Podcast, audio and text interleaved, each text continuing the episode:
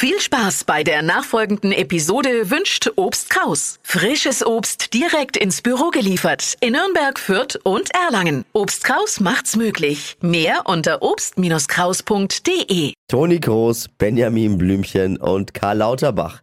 Das ist die Copy, die es jetzt anzubieten gibt in den drei Dingen, von denen wir der Meinung sind, dass ihr sie heute Morgen eigentlich wissen solltet. Ein Service der Flo Kerschner Ich Show. dachte schon, das ist der erweiterte Kader von der Nationalmannschaft. Ja, so ungefähr. Also es gibt wieder einen, Neu einen alten Neuzugang in der Nationalmannschaft.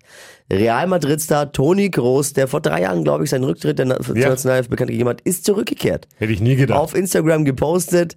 Äh, Mega viele Menschen, die da gleich, also äh, wirklich, das ist ja Wahnsinn, die Res Resonanz. Ne? Alle freuen sich total. Äh, super. Dann fehlen ja unserem Top-Team nur noch weitere zehn Leute. Ne? Ein, ein Topmann haben wir. Zehn fehlen jetzt noch. Toni Groß sagt, dass bei der Fußball-EM für das DFB-Team deutlich mehr drin ist, als die meisten glauben. Gut, also die Messlatte ist jetzt auch nicht besonders hoch, ne? aber gut. Schön, dass er so positiv ist. Ich freue mich auch schon auf die nächsten Comebacks von Kahn, Matthäus und Klinsmann. Ja, Podolski hat ihn noch im Angebot. Die beliebte Kinderfigur Benjamin Blümchen Töre. bekommt eine neue Stimme. Oh. Matti Klemm wird der neue Sprecher. Jetzt denken viele immer, Matti Klemm, keine Ahnung.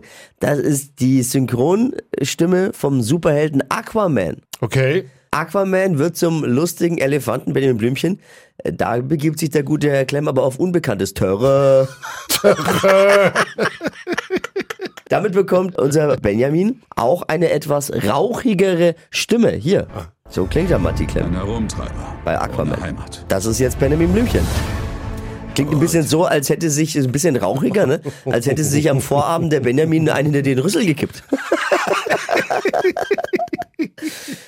Gesundheitsminister Karl Lauterbach ist zuversichtlich, dass er im Bundestag heute sein Cannabis-Gesetz durchbekommt. Das wird was. Also quasi eintüten kann. Ne?